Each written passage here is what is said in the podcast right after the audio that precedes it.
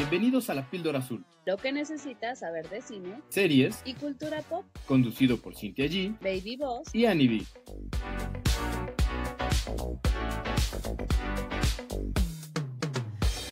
Bienvenidos a un nuevo episodio de La Píldora Azul. Yo soy Cintia G y están conmigo el licenciado. ¿Cómo estás, Lick? Qué gusto bien, una bien. semana más aquí. Así es, sobreviviendo una semana más y todos contentos porque se acerca la Navidad. Porque no, no, no, no es de contentos, ¿eh? O sea, ya me empieza a preocupar que tengo que comprar un chorro de regalos y no tengo presupuesto para un chorro de regalos. Fíjate que lo- luego lo que hemos hecho en la familia es un intercambio. Así nada más gastas en uno y no en 20. Se me hizo una buena opción para que no lastime la cartera. Sí, es que eso no funciona tanto en mi familia. Luego te cuento por qué. Para No, exhibir a nadie. Oye, que por cierto ahora eh, yo no había visto Nightmare Before Christmas y no sé si supiste o viste que ¿Nunca Cinemex en la vida? ¿Eh? Nunca en la vida. Ok, qué fuerte. Qué declaraciones tan fuertes. Qué declaraciones tan fuertes. Había visto cortos y obvio ubicaba a Skeleton, ¿no? Y algunas imágenes, pero hasta ahí. De hecho, en algún momento lo llegaba a confundir a la mujer que sale ahí, a la personaje femenina. ¿A quién? Sally. A Sally, con la del cadáver de la novia. Porque además pues, se parecen. Azul. Azul. Porque azul. Porque Tim Burton, ¿no? No se parecen, amigo. No se parecen. Pues ya de repente la- las, las mezclaba, ¿no? Pero no sé supiste que Pixar eh, la convirtió en 3D y la proyectaron en Cinemex, eh, pues creo que la semana pasada, precisamente. Sí. Y eso me llevó a Me, querer. me enteré por la píldora, ah, la píldora azul, fíjate. Por ahí me enteré. que tú muy bien, estás muy bien, muy bien informada. Ajá. Y eh, no la fue a ver a- a- al cine como tal, pero sí me puse a verla. Y por ahí me comentó Angie de producción que era eh, de sus favoritas. Eh, que ya no me he comentado mucho con ella. La, la vi en Disney, porque además, como fun fact, Disney la rechazó en un principio y ahora ya la tiene dentro de su catálogo, ¿no? Y no me encantó tanto, pero bueno, es un must en Christmas. Tiene mucho fandom. Yo tampoco soy fan. A mí tampoco me gusta la historia ni la película. O sea, tanto, pues no, no, no voy a decir si es buena o es mala, porque en realidad es más que a mí no me gusta, pues. Tam- Tampoco soy fan, pero sí tiene mucha gente que es súper fanática de la película. Sí, creo que, bueno, la animación, el stop motion está muy bien hecho, la técnica, así, Sí, wow. claro. Y de hecho, creo que, si mal no recuerdo, por ahí leí, es la primera película que gana un Oscar en animación. Precisamente. No estoy muy segura, pero ok. Bueno, si no, los reviso y se los traigo la próxima semana para variar. Para que no estés mintiendo en este programa. Ay, cálmate, mentido, por eso creer. chismes y demás. Pero bueno, vamos a darle rápidamente a las reseñas que traemos esta semana, que son un chorro como siempre, y si no, nos, no le metemos velocidad, no nos da tiempo de meter todo. Eh, empezando por los Juegos del Hambre, la balada de los pájaros cantores y serpientes, el título más largo en la historia, o sea, de verdad es eterno, pero así es la novela, o sea, ni siquiera vayan a culpar a los productores, porque así es la novela. Y bueno, rápidamente, eh, yo nada más brevemente les quiero decir, soy muy fan. O sea, a mí me gustan mucho los Juegos del Hambre.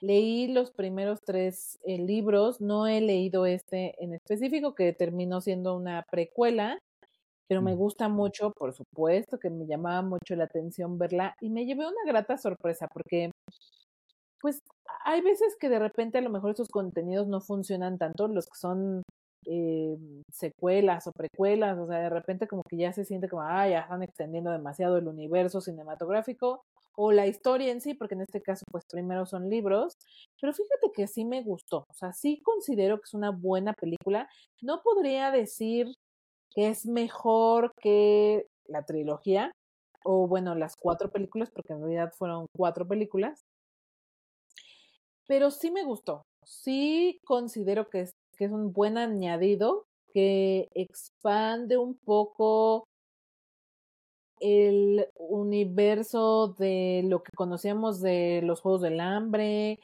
Eh, creo que el que esté centrada en un personaje como Snow es súper relevante porque es un personaje muy, muy, muy importante y como entender un poco sus orígenes y qué lo llevó a ser tan despiadado, tan desalmado, me, me gustó, me, me, gustó esa parte.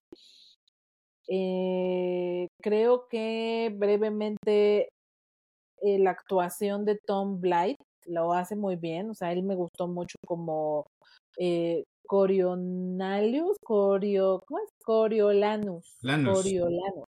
Snow. Me gustó mucho. También me gustó Richard Segler, como que con esta niña de repente ha habido mucha polémica, ¿no? Con esto de que va a ser Blancanieves, pero hace apenas estos días salió que salió de Scream, que ya no va a participar en Scream. ¿Sí fue ella? No, no fue ella. No, no fue ella, es la principal que tiene ascendencia palestina. Sí, cierto. Ya me acordé, es la Merlina, la nueva Merlina. La estaba yo confundiendo. Pero. Tampoco es la nueva Merlina, ahorita te digo. No, sí, es que salió después que ella ya dijo que no quiere participar en esa película porque salió la otra chica. Ah, ok, o sea, la que sacaron fue a Melissa Barrera. Ajá. Y entonces después Jenna Ortega le hizo segunda. Exacto. También está diciendo que ya no va a participar en esa película. Pero bueno, eso es otro chisme.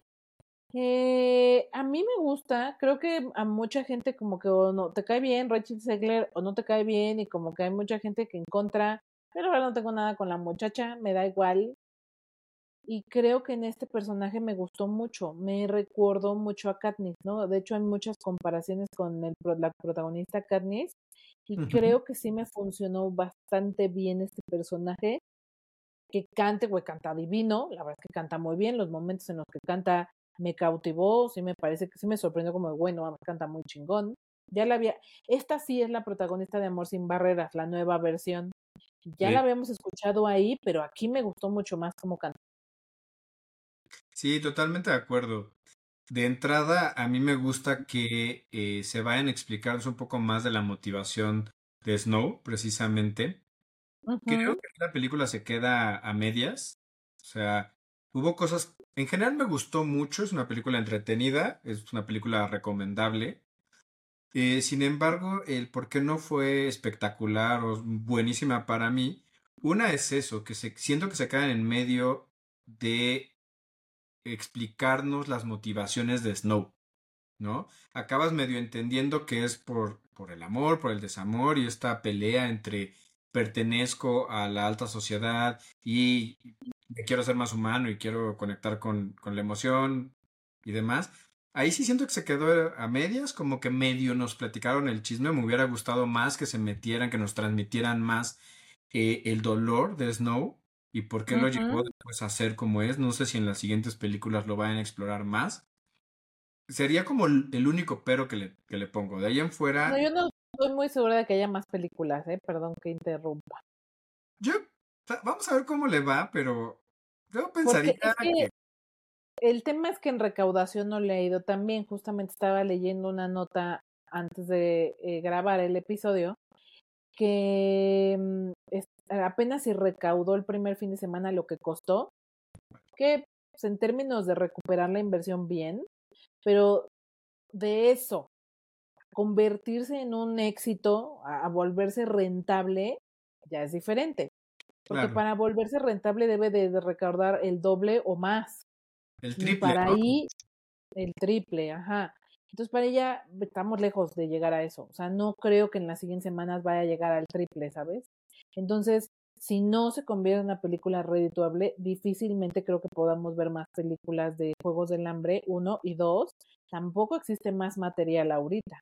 Sea, si estaban adaptando libros a películas, sin, eh, si no hay más libros, pues tampoco, yo pienso que no sería ideal que se avienten a hacer una película si no hay que adaptar, porque ahí es donde ya va a pasar lo de Game of Thrones, o sea, lo veo venir, va a pasar otra vez. Y... Van a empezar a inventar cosas y se va a descontrolar y no va a salir bien. Yo por ahí leía que en el libro, eh, bueno, los libros se habla más de las motivaciones. Está bien, o sea, no sabemos, ¿no? Si realmente se va a llegar, como dices, por los números, porque en Rotten la crítica le da 62, pero la audiencia le da 91. Creo que lo único que que puede... los fans nos gustó, o sea, digo, porque sí me considero fan. No he leído este último libro, lo voy a leer, pero me considero fan. Creo, te digo, como añadido a, me gustó. O sea, Ujú. creo que por eso lo, a- como en audiencia le está yendo muy bien, pese a que a lo mejor no sea la mejor película del mundo, pero a mí me parece que para los fans cumple bastante bien. Ahora, nada más, antes de que se me olvide, quería complementar lo que decías. Sí es cierto, investigando también un poco, eh, que no, que dejaron como bastantes cosas afuera, y de hecho la- lo que yo leía sobre la gente que sí eh, tiene más conocimiento sobre lo- el libro, eh, que lo leyó, pues, es que dejan fuera, como que le dan mucho espacio al, a los Juegos del Hambre, ese capítulo, porque es que se divide como en tres partes, tres o cuatro Mm. partes. Y la parte de los Juegos del Hambre dura demasiado. Y no es lo importante, porque realmente creo que lo más importante en donde se termina de formar el carácter y las motivaciones de Snow es en su periodo en el dis- Distrito 12. Y justo el momento en el que llega al distrito, del, de que llega al distrito 12 al final, sucede muy rápido. O sea, es así como Sí. todo pasa muy rápido y siento que co- cometieron ahí un error. Muchos, ah, eh, he leído que muchos pensaban que quizá como una, una película de dos partes, o sea, eh, dividir el libro en dos películas hubiera sido lo ideal para que justo la segunda parte fuera todo el desarrollo del distrito 12 y entonces sí pudiéramos tener más oportunidad de que se desarrolle mejor el personaje y se construya mejor como este, este cambio de, pues sí, como de ser alguien en- entre, entre comillas como normal, con cosas buenas, cosas malas, a volverse el villano de la historia, porque te voy a decir, bueno tampoco era. Eso, eso también, no es un personaje de puros, de pura luz, tiene su lado oscuro. De hecho, me parece que es una persona que solo está pensando en él, o sea, que es bastante egoísta y que busca como su conveniencia, ¿no? Sí, de hecho yo creo que esa sería eh, eh, la pelea central que él tiene, ¿no? Entre su lado egoísta y su lado como más humano, tratar de conectar y ser más humano que eh, la prima, esta Tigris, como que tal vez apela un poco más o ella es un poco más lo quiere dejar entrever. Y finalmente lo que pasa con Lucy es lo que hace irse otra vez a, a que le gane el egoísmo. Y ahí es donde sí siento que, que le faltó, como dices, igual en dos partes o hasta en tres partes, porque eh, ya los Juegos del Hambre, lo que conocemos con, con Katniss, eh, si bien es contra el Capitolio, es contra Snow. Toda la... re- la eh, ay, Pues es que Snow es el Capitolio. Hay que entender exacto. eso. Si, si tú entiendes que Snow es el Capitolio, pues bueno, sí. toda la resistencia es en contra de ese status quo. Y entonces sí nos deja con la duda de cómo es que llegó ahí, por qué se convirtió en eso, qué lo llevó a eso, cuáles son sus, sus motivaciones. Y sí siento que se queda a medias. Que otro punto que no juega a su favor es la duración.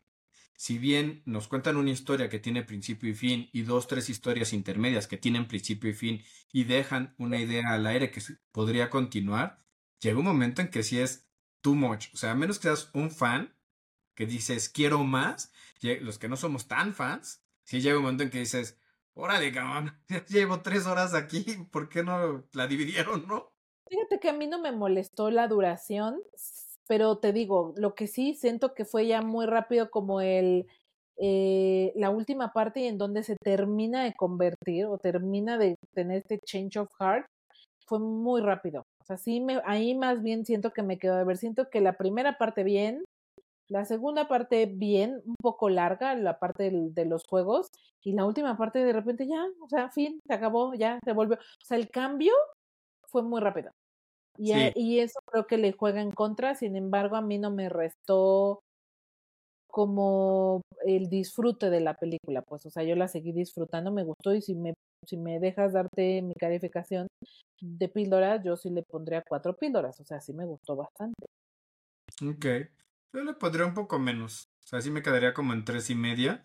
Precisamente por eso, porque por se quedan videos de, de la explicación del arco del personaje, de, de su eh, viaje, se queda a medios. Como producto final es muy disfrutable. O sea, si sales y dices, "Eh, me gasté bien mi dinero sin problema, puedo venir a verlo al cine, vale la pena, ¿no?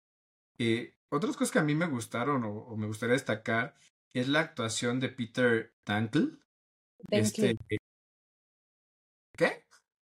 Denkley.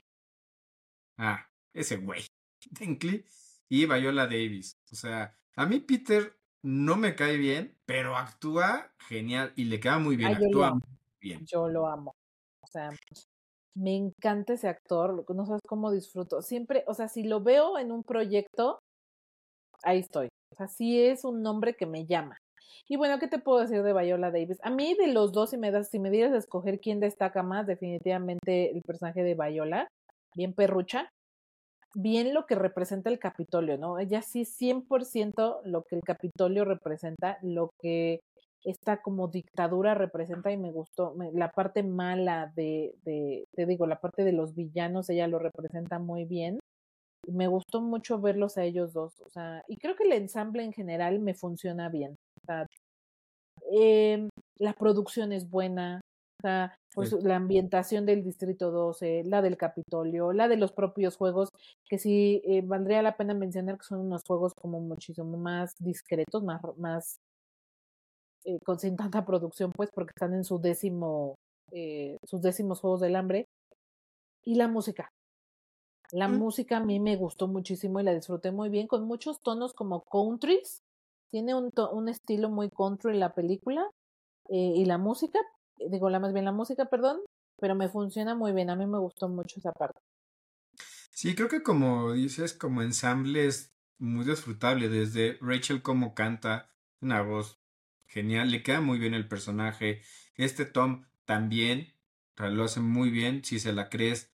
Con Peter, en general, eh, siendo el villano, me, me gustó, me gustó. Solo el final, creo que nunca acabaron de explicar bien por qué odia tanto a los Snow. Lo dicen, pero como que no te transmiten, ¿no? Siento que por eso no gusta tanto. a, a mí me, a mí me quedó como la idea de el papá de Snow fue el que realmente eh, lo retó a crear los Juegos del Hambre y él en una borrachera, ya sabes, como que de esas ideas de, de a, a las 2 de la mañana en una peda y de vamos a poner un bar, güey. Y en este caso fue vamos a hacer unos Juegos del Hambre, está increíble. Pero como una idea de peda. Ajá. Y el papá la propone, la, realmente la propone y, se, y de eso desemboca que se lleve a cabo.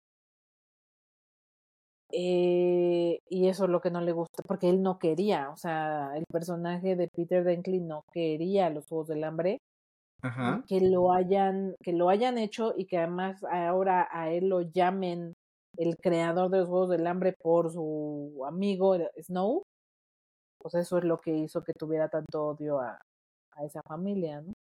Pues sí, pero te llevas dos horas diciendo que él odia a los Snow, o te dejan entrever que no los quiere para que te lo expliquen en tres diálogos de 30 segundos y es como quedó de ver, ¿no? Y Viola, oye, de loca, desquiciada, psycho, súper psycho. Entonces a esta mujer lo que le pongas lo hace bien y eso a mí me fascina, me encanta. Entonces, bien. Bien, bien la película. Yo no sabía que, eh, o no me acordaba que este Francis Lawrence, que es el director, es el director de las últimas dos Juegos del Hambre, de Catching Fire eh, y Mockingjay. De Mockingjay parte 1 y 2. Así es. Sí. Prácticamente solo no dirigió la primera, la de Hunger Games. Y pues muy bien, ¿no? O sea, eso- sigue un punto acertado que tengan esta era- continuidad. Sí, era lo lógico, ¿no? Si él ya conocía todo este universo, pues creo que era lo lógico que la continuara. Bien, bien. Pues sí, pero luego ya ves que los quitan y hacen sus relajos. Y bueno, nada más pa- para los que no son tan fa- fans, esta película está situada 64 años antes de las cuatro primeras que vimos.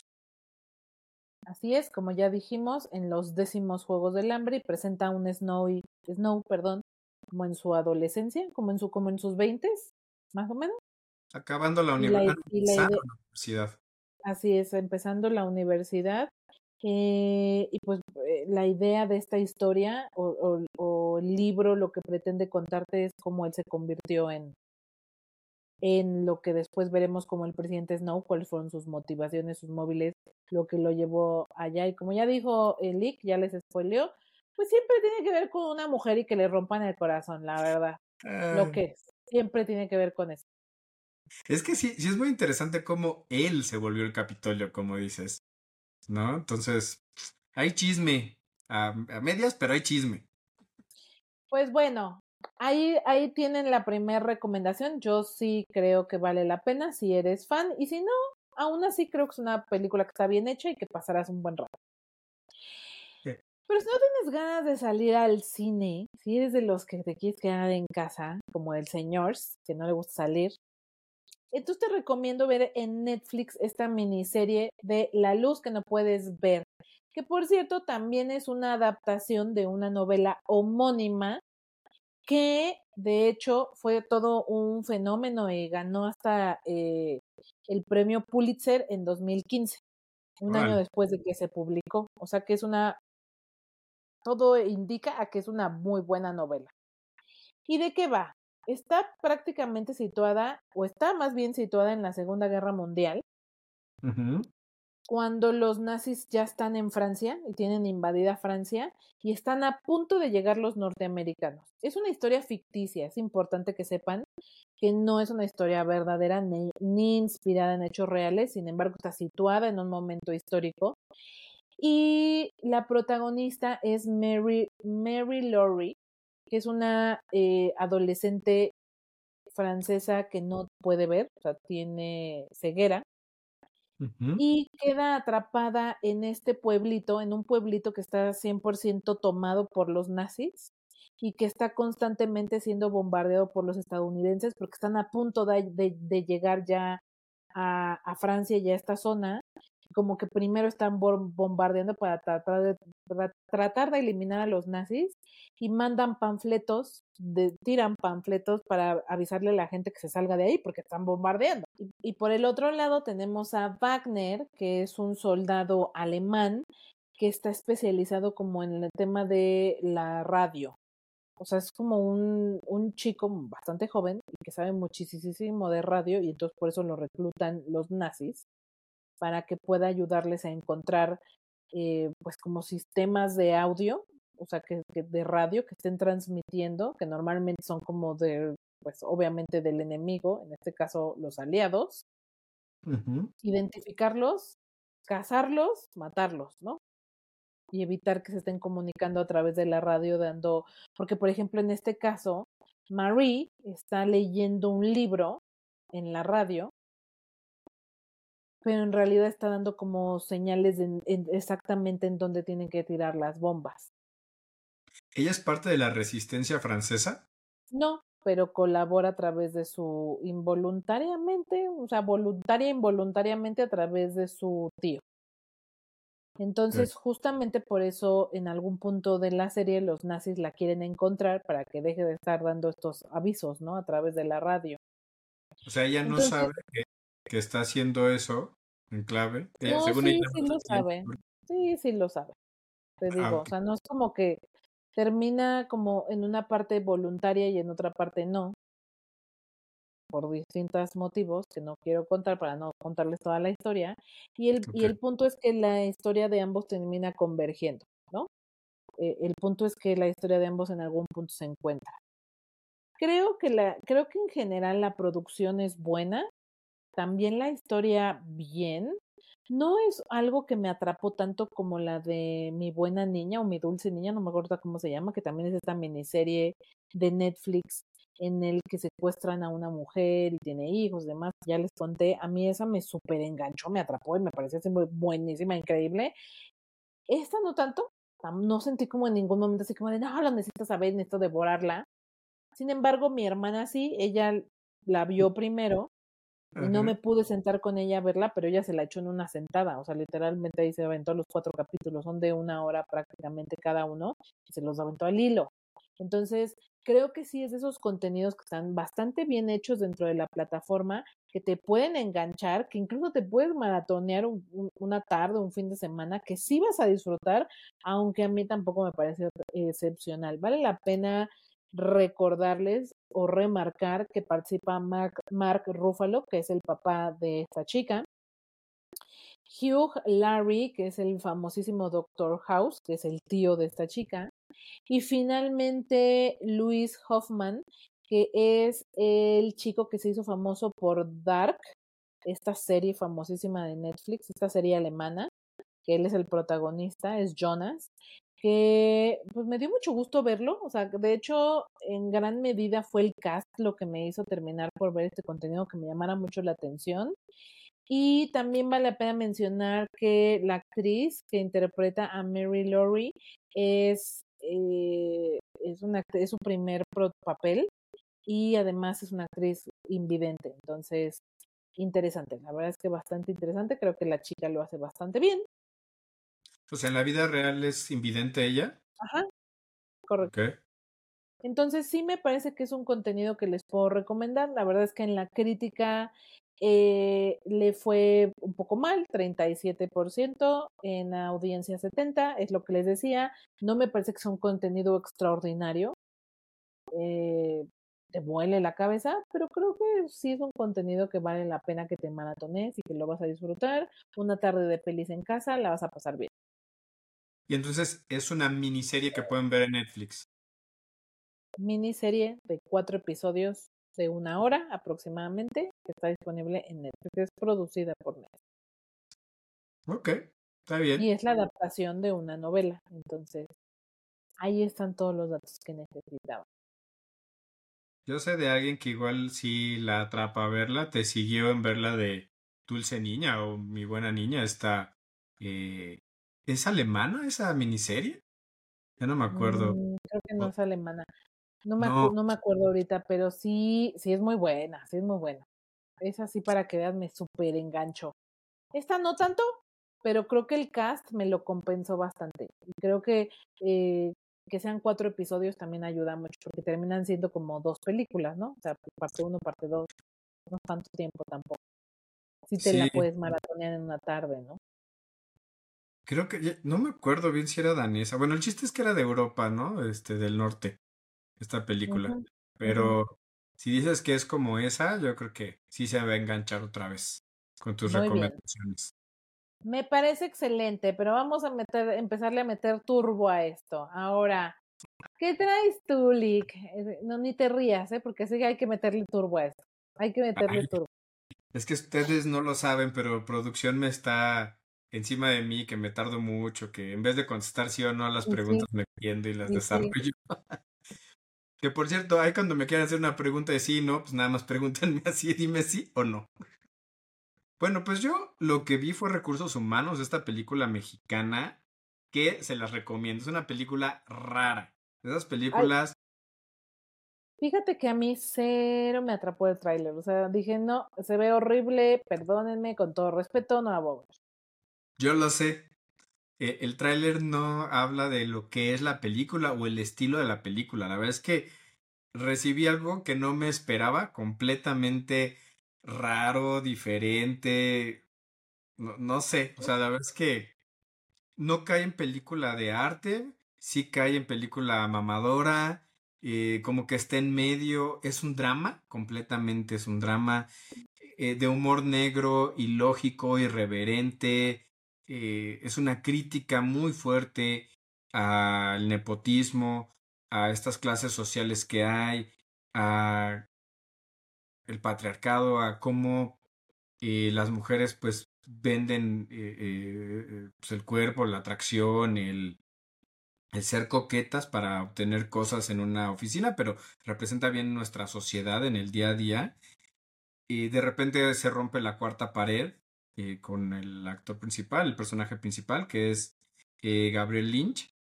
Eh, está muy loca, la verdad, muy loca, pero muy padre. A mí me gustó porque es una película que no te esperas, no es lo clásico de, de Frida y Omar Chaparro y todas estas películas mexicanas, nada que ver, pero sí debes de ir abierto a no esperar nada para que lo que te den te sorprenda. Eh, Pedro de Tavira lo hace bien, que es el personaje principal. Eh, no, sí, bueno, sí, sí, no creo que sea así la actuación, pero es muy buena. Eh, este Mario Constantino le hace de Joseph Gamba, que sería como el fresa, un, un personaje que todo el tiempo demuestra que es cocainómano, que tiene problemas con las drogas, lo hace muy bien, o sea, actúa muy bien como drogadicto, como psycho, como fresa, eh, como junior. Sale, a mí ese personaje me encantó, lo, lo disfruté mucho. Junior. Super Junior, cocainómano, que le preocupa más que su coche te- sea descapotable. Eso es lo que le preocupa en la vida, o quedarse sin coche. Sí, pues bueno, un junior que le, o sea, no, no quiero ofender a nadie, pero a un junior que le va a preocupar, ¿no? Sí, y es una producción argentina, es México-Argentina. Entonces está grabada en Argentina. Sale eh, Juana Viale, que es una actriz y eh, conductora argentina, que también lo hace bien, bastante decoroso. Y sa- sale Cecilia Ponce, y se ve increíble la mujer. O sea, su papel lo actúa bien, le queda bien, pero la trama está que dices, órale. O sea, sí, sí destaca mucho. Todo en conjunto, la verdad es que muy disfrutable, pero muy rara. De esas películas que si te quieres ir a relajar, no es. Es una película que quieres que te rete, que, ok. que disiente de lo normal, que te pone a platicar un poco. O esas películas que estás en el cine, a mí me pasó con eh, Lady Boss. Me decía, ¿qué, ¿qué me trajiste a ver? O sea, me recuerda como cuando el señor te dice, ¿y ahora qué chingados me trajiste a ver? Así. Y yo no sé, pero le estoy disfrutando mucho. Y ella me decía, yo no sé si le estoy disfrutando. A mí me fascinó, me encantó, fuera de lo común. Por eso se la recomiendo. Creo que sí vale la pena verla. No necesariamente en cine, solo para apoyar eh, eh, el cine mexicano. La pueden esperar streaming sin ningún Bueno, si a ti problema. te gustó y te parece buena, yo creo que sí hay que verla en cine en cines porque es justo la manera de apoyar el contenido nacional y que además se le mande un mensaje a las productoras de no todo es este todo el poder y no manches Frida, o sea, a la gente sí nos interesa ver otro tipo de, historias, otro tipo de producciones que se arriesguen, que sean di- diferentes, que sean disruptivas, por lo menos para el ámbito local o nacional, entonces sí, sí, si crees que merece la pena, definitivo, que vayan a verla. Sí, tienes toda la razón. La, la apoyo.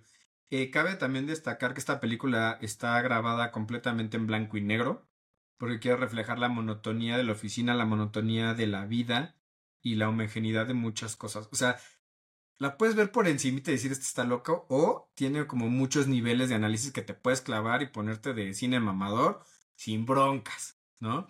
El director, que es Jesús Magaña, también hizo Alicia en el País de María, Abolición de la Propiedad, El Alien y yo, que son películas también mexicanas raras. No es la, clásica película. Entonces, digo, la- sí, la clásica película, la clásica dirección. Si quieren ver algo diferente, creo que es un director que nos invita a, a cuestionarnos. Ok, ok, pues me quedo con eso.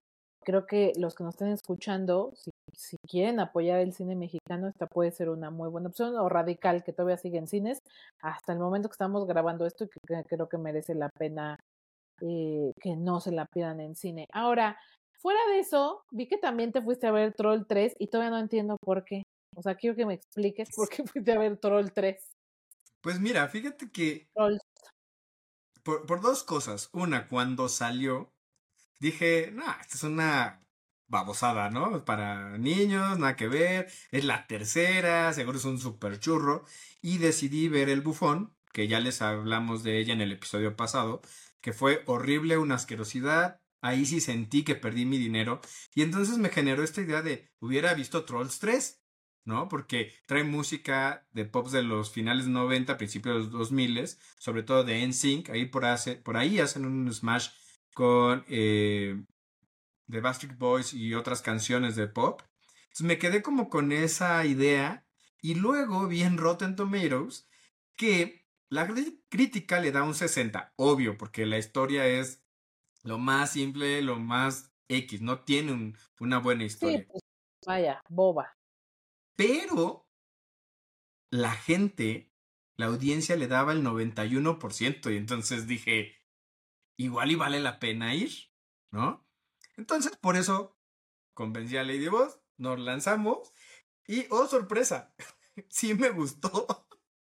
La puedo recomendar como Ay, un usted es producto. tan raro, o sea, de repente tienes como tu lado psicópata americano Sí. y de repente tienes tu lado Juan Gabriel, hijo, o sea, es una mezcla muy extraña, muy peculiar. Sí, es, es un, un gusto muy amplio. Pero fíjate que, o sea, la vi en Real D3D, lo cual siempre que puedo veo así las películas, que sí te le ponen una diferencia. La música es, mucho de añoranza, o sea, los que crecimos con la música pop de finales de los 90, principio de los 2000, nos nos va a gustar. Y está hecha para que tú como papá lleves a tu hijo, el niño guste por los colores, el movimiento, y tú como papá te la pases bien. Entonces creo que es un buen producto de entretenimiento. Sí hubo un par de momentos que por la historia dices, chale, esto no tenía nada que ver, ¿por qué lo metieron a fuerza? Pero, Sí, bueno, pero no es lo pero- importante, ¿eh? no es lo importante. Creo Exacto. que, creo que termina siendo en dado caso más relevante el tipo eh, de personalidades que escogieron para los doblajes o para las voces incluso. Porque estoy viendo que en inglés participa Anna Kendrick, Justin Timberlake, que es como, supongo que en Estados Unidos jaleó muchísimo, Camila Cabello, RuPaul, que es como el drag más relevante del mundo mundial, Amy Schumer, que también es súper relevante, pero luego también veo que aquí hay bastante celebridad que yo no, yo, yo la verdad nunca he sentido que hagan una enorme diferencia. O sea, que sean celebridades así súper guau, no siento que hagan realmente una diferencia, pues si la historia es muy buena, la verdad da igual quién lo doble mientras el doblaje esté bien hecho, pero veo a Belinda, Benny Barra, Carla Díaz, Eric Rubin, Diego Schrening, o sea, Yair. sí, Yairs. O sea, sí, sí, sí te gustó el doble. ¿La viste en español o en inglés? La vi en español, la quise ver en inglés, pero ya los horarios. ¿Y, y fueron qué como tal el tres semanas doblaje? ¿Te gustó el doblaje? O sea, X, normal. La- las únicas que, ubi- que ubiqué que me gustó ubicar fue a Belinda, que tengo un crush con ella, aunque como persona dices Dios de mi vida. Y la otra Carla Díaz, ¿no? De ahí en fuera Sí. las, can- las canciones en español como que están bien, pero las canciones en inglés sí acabas cantándolas. Si creciste con esas canciones, acabas cantándolas. Lady Boss y yo, e- ella le gustaba mucho NSYNC, ¿no? De adolescente. Cuando salimos, me puso canciones de NSYNC y se puso a cantar. O sea, sí te deja esa vibra. Y sí salimos diciendo, ok. O sea, no, no sentí que malgasté mi dinero, me divertí, me la pasé bien, cantamos, recordé, está chido, bien. O sea, es una oda a las boy bands. Y Justin Timberlake, desde la segunda de Trolls, eh, se volvió productor musical. Entonces aquí presta la voz, canta y él dirigió la parte de los soundtracks y el score. O- así que, bien. O sea, creo que para entretener, desconectar la mente, llevar a tus hijos, sentarte un domingo a nada más ver pasar el aire, está bien, está entretenida. Por eso la fui a ver y me gustó. Ok. Ok. Te la compro. Te la compro, este. Te digo que tú tienes, por eso eres como Stinch, eres así como una mezcla ahí muy peculiar. Este, Estos raros. como Stitch que tiene su lado, Stitch, perdón, que tiene su lado bonito y buena onda, pero luego es así destructor y destrucción masiva y demás. Y por otro lado, precisamente hablando de esta diversidad de personalidad que tengo, fui a ver Nefarious. Esta película que yo pensé que era de terror. Y así se ve el tráiler. Habla de una persona que eh, lo van a, a desvivir porque mató a seis personas y entonces mandan llamar a un psiquiatra para determinar si está loco, si realmente tiene un problema mental, entonces no lo desviven, o si está acuerdo y entonces sí lo desviven, ¿no? Me atrajo pues por el tema, por ser psicólogo, dije, vamos a verlo. Y, oh, sorpresa, no es una película de terror, es un dramón, un dramón que se construye durante la hora y media buenérrimo. Yo creo... Hora y media dura muy poquito. Sí, dura muy poquito, porque hay mucho bla, bla, bla. O sea, yo creo que la primera hora es un diálogo entre el personaje de Edward Wayne, que es al que van a desvivir, el asesino, y del. Dr. James Martin, que es el psiquiatra. Y muy buen diálogo. O sea, se avientan unas pláticas sobre Dios, la vida, eh, el asesinar, cuestiones morales. Muy bueno, que yo estaba al borde del asiento, porque además hablan muy rápido. Eso sería lo único malo, que de repente te pierdes las cosas porque va así de... Yo creo que cuando salga streaming la voy a volver a ver para, ya sabes, detenerle 20 Como veces verla en, en se- 10 horas. O sea, Ajá, en poder entenderla. sí, exacto. Hay que repetirla para entenderle varias cosas. Pero si hay mucho bla, bla, bla, pero vale la pena. Si debes de ir en ese mood, si debes de ir sabiendo que va a haber mucho bla, bla, bla, que puede de repente, o no de repente, es lenta, es una película lenta, pero que vale la pena. Igual no es una película la cual vas a descansar, te vas a desconectar, no. Tienes que estar poniendo todos los sentidos y al final acabas platicando de la misma. Y no es de terror, sí tiene que ver con un demonio, hablan del demonio, pero es más, y entre comillas, la lucha entre los demonios y Dios, en que Dios nos crea para alabarnos. Yo por ahí quise investigar si tenía algunos toques cristianos, no pude encontrarlos, pareciese, pero eso no le resta a la película. Pero buena, un dramón que súper, súper recomiendo. ¿eh? Yo creo que a ti te gustaría. Fuera de que hay dos, tres escenas con sangre y medio fuertes Medio, de ajá, ok. pero a, a ti que te gustan los dramas, yo creo que sí te gustaría y además verla con, con el señor y les vendría a echarse una rica plática después de la película. pues me quedo con esa. Ya nos diste un chorro de tarea para ver en cines. Hay varias opciones, pero Ah, también está lo que se estrena en estos días. Y entonces ya para ir cerrando o para cerrar el, el episodio de hoy, nada más recuérdanos que, que podemos ver que ya está disponible en plataformas para que todavía se vayan con mucha más tarea. Y aquí ya saben, nunca va a faltar opciones de qué ver. Hasta desde Trolls 3, si quieren pasarla bien con sus hijos, o algo un poco más denso como esta última que me recuerda su nombre, Nefarius. Nefarious. Ok, ok. Miren que, que aquí se cubre la mayor parte de los de los géneros, ¿eh? que conste. Pero, a ver, ahora sí, guíame. ¿Qué se va a estrenar en estos días en streaming que valga la pena echarle? Pues llegando a su afamada sección próximos estrenos, como nos dijo Sin, pues vamos a tener en Netflix Hechos Polvo. Es una eh, serie de acción comedia que se ve bien, se ve interesante. Tú nos, eh, me decías fuera de, de la grabación que era como un grupo de élite que después se vuelve hangover en Las Sí, Vegas. es- empieza como de un grupo de paramilitar, no sé, de, de élite, que rescatan Las Vegas, pero después ya que rescataron Las Vegas se van de peda. Y entonces Van realmente las, las- la, la serie en realidad trata de eso, ¿no? Realmente. Por eso es más una serie como de comedia, se ve interesante, la propuesta está, está como diferente. Habrá, habrá que ver, habrá que echarle ojo. que también llega a Netflix El Curandero, este melodrama polaco, que Esa sí es es una película. película. Ujú. Ajá, centrada como en un doctor. Se ve interesante. eh, Échenle ojo al tráiler a ver si les llama la atención. Considero que puede ser algo que les puede eh, llamar la atención y que puede estar relevante ver en Netflix. Con el tío Netflix. Y ya pasando a cines, tenemos la super película Papá o Mamá, esta película mexicana de comedia. esta sí se me antoja para que veas. O sea, sí se me antoja ir a ver este. Nada más porque el Mau- Mauricio Ockman me encanta.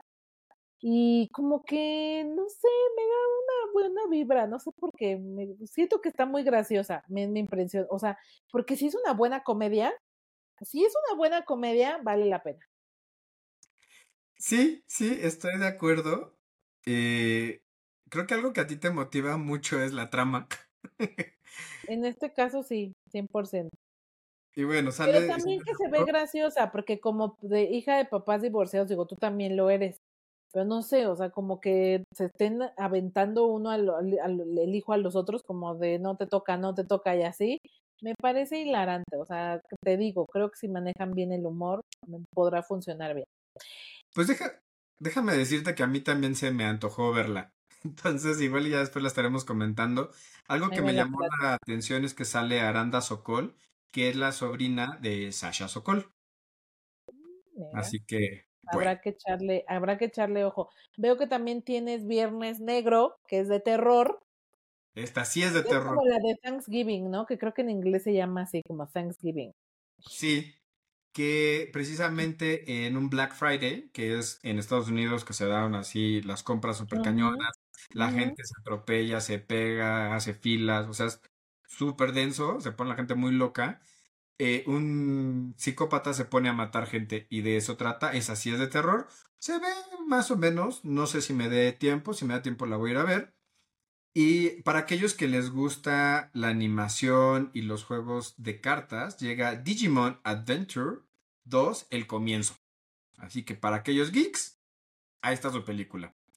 Y otra película que el tráiler cero me llama, pero tengo ganas de ver porque fue seleccionada para representar a México en los próximos Oscars, es la de Tot- Totem, que se oye rara. Se ve, bueno, se ve rara, pero la voy a ir a ver.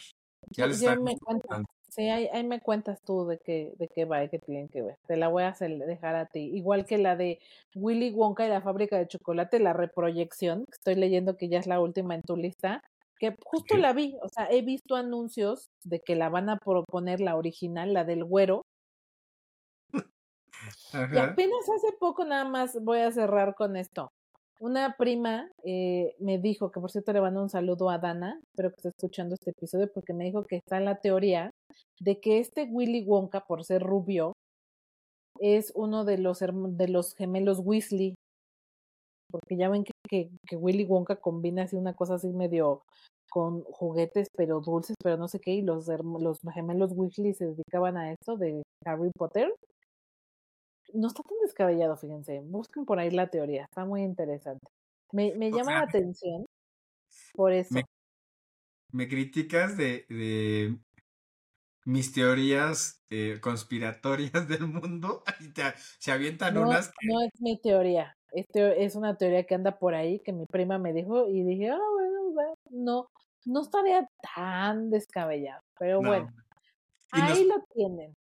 espérame, que, que nos prepara esta reproducción de Willy Wonka para la que viene de Timothy, ¿no? Que Como ya en dos semanas. Así es. Bueno, a partir de que se publique esto, sí será como una semana, que por supuesto que voy a estar ahí, porque no me puedo perder a Hugh Grant como un umpalompa. O sea, es que no puedo. No tengo que Ok. ver. Muy bien, pues hasta aquí llegamos. Muchísimas gracias, Lick. Un saludo a, a, la Annie B, que ya ni la, ya nos fuimos como gordas en tobogán y no la saludamos al principio. Pero la muchacha ya ven que eh, pues tiene luego responsabilidades de mamá y así. Pues a veces nos, a veces esas responsabilidades son más grandes. Pero le mandamos un saludo. Espero que nos esté escuchando. Un beso, un abrazo a ella y al Pildorito. Un saludo a Angie, que también, ya saben, en producción, que siempre nos ayuda. Y a todos ustedes, un beso, un abrazo. Espero que se la están pasando muy bien. Que vayan un chorro al cine, que le hagan caso a este señor, porque le encanta ya, es su pasatiempo favorito ahora de vivirse en el cine. Es mi nueva No, adicción. no, sí, sí, ya está muy descontrolado este muchacho. Es que muchísimas gracias. Nos escuchamos en el siguiente. Adiós. Keep it real. Thank you.